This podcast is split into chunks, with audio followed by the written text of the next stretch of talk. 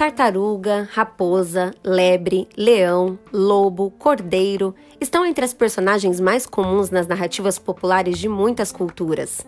Entre os indígenas brasileiros, por exemplo, a tartaruga é um dos mais recorrentes.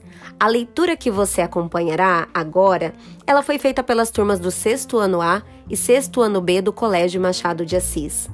Vamos conhecer o divertido conto Abridor de Latas de Milor Fernandes através das vozes de Igor Braga, Natália Bortolotti, Ana Beatriz Leal, Victoria Godfavor, Wagner Santana e Pedro Norato.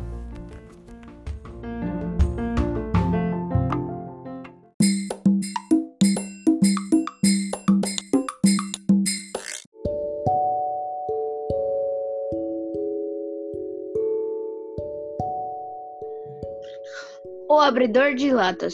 Pela primeira vez no Brasil, um conto escrito inteiramente em câmera lenta.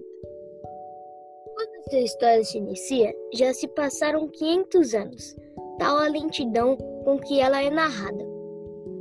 Estão sentadas à beira de uma estrada três tartarugas jovens, com 800 anos cada uma.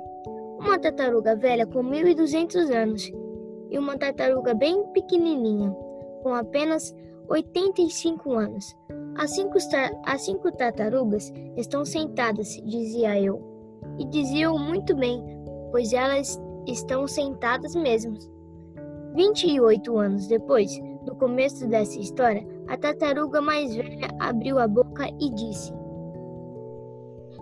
Que tal se, se fizermos alguma coisa para quebrar a monotonia dessa vida?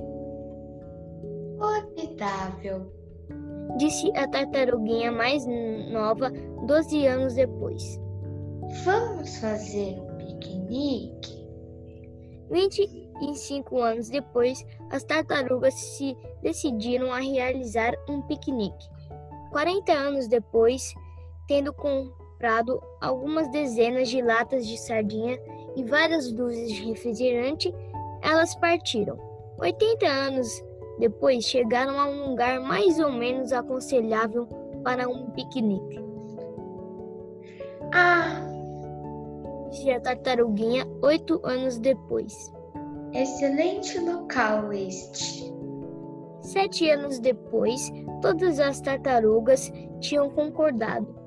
Quinze anos se passaram e rapidamente elas tinham arrumado tudo para um convescote. Mas, súbito, três anos depois, elas perceberam que faltava um abridor de latas para as sardinhas.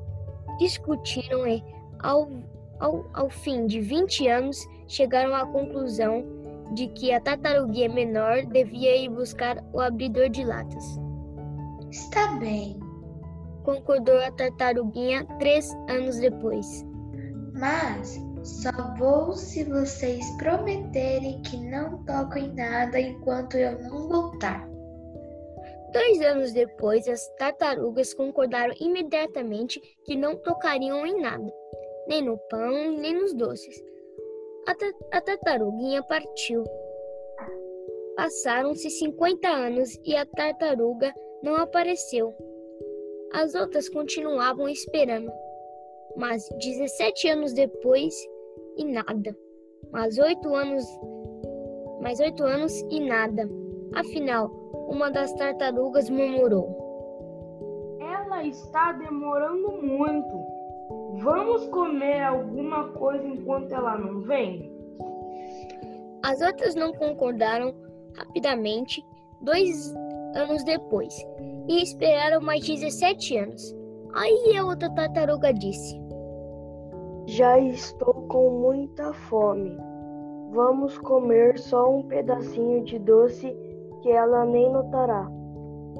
As outras tartarugas hesitaram um pouco, mas 15 anos depois acharam que deveriam esperar pela outra. E se passou mais um século nessa espera. Afinal, a tartaruga mais velha não pôde mesmo e disse: Ora, vamos comer mesmo só uns docinhos enquanto ela não vem?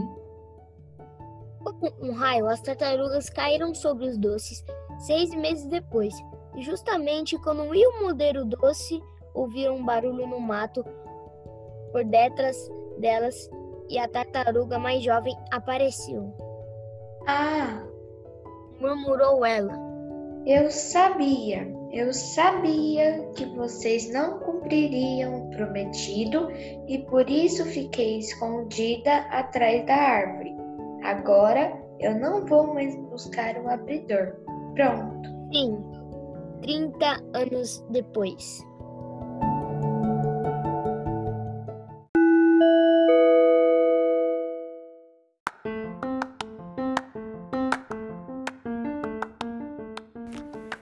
Estudamos com este texto os elementos da narrativa, principalmente sobre a sequência temporal de uma ficção. Revimos uma das principais características das narrativas de humor, que é o fator surpresa, e nos divertimos com essas tartarugas em seu piquenique. Até a próxima leitura!